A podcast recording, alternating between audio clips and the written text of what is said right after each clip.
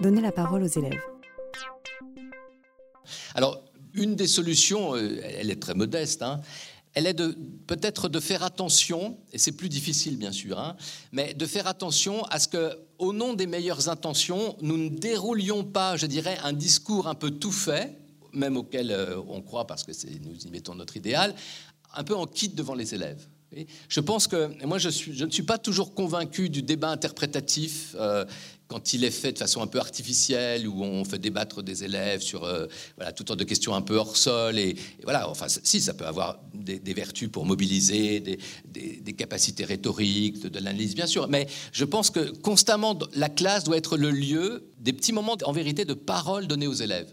Et je pense que si ce professeur avait pris le risque, mais je, voilà, je, l'aurais fait moi-même, je n'en sais rien, d'essayer d'aller d'abord demander authentiquement aux élèves hein, que comment ils reçoivent ce texte. C'est-à-dire qu'on soit là dans un, débat interprétatif au sens où herméneutique. Hein, on pourrait peut-être davantage accueillir leurs euh, leur paroles en prenant le risque qu'elles soient parfois un peu euh, loin de ce que nous imaginons, et, peut-être de retravailler à partir de là, y compris peut-être, euh, voyez, en, je, ne sais pas ce que ça vaut, mais je disais au fond, finalement, cette question, euh, il, faut vraiment embrasser le monde dans la réalité contemporaine qui est la nôtre.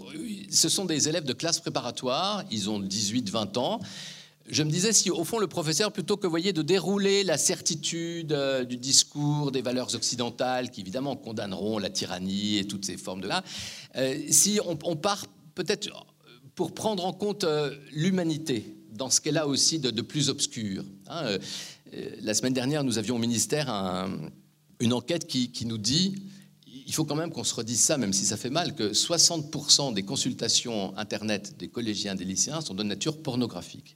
Et donc, si on regarde, euh, voilà, ce, que leur livre la, pornographie, c'est des images du, voilà, euh, de, sadomasochisme, etc. Et, je me dis, au fond, des, élèves comme ça, plutôt que de dérouler voyez ce que je veux dire? Un discours bien pensant sur l'idéal politique. On, embrasse les choses de façon plus complexe, en disant, voilà, dans, le cœur de l'homme, il y a des zones obscures, et qu'on peut avoir parfois pour ces formes-là euh, une, sorte de fascination, d'érotisation. On, risque de, troubler, si vous voulez, un peu le, jeu, de manière à permettre aux élèves de, de sentir que ce n'est pas simplement un système politique contre un autre système politique. Hein. Et, mon idée, c'est ce que je voudrais essayer de reprendre avec vous, c'est que si l'on veut réussir un certain nombre de, de, transmissions des valeurs de la République, il faut réenraciner ça dans l'humain en essayant d'éclairer l'humain complètement et pas simplement dans, dans, la phase politique idéalisée que parfois notre école euh, donne, c'est-à-dire prendre en compte aussi d'autres éléments.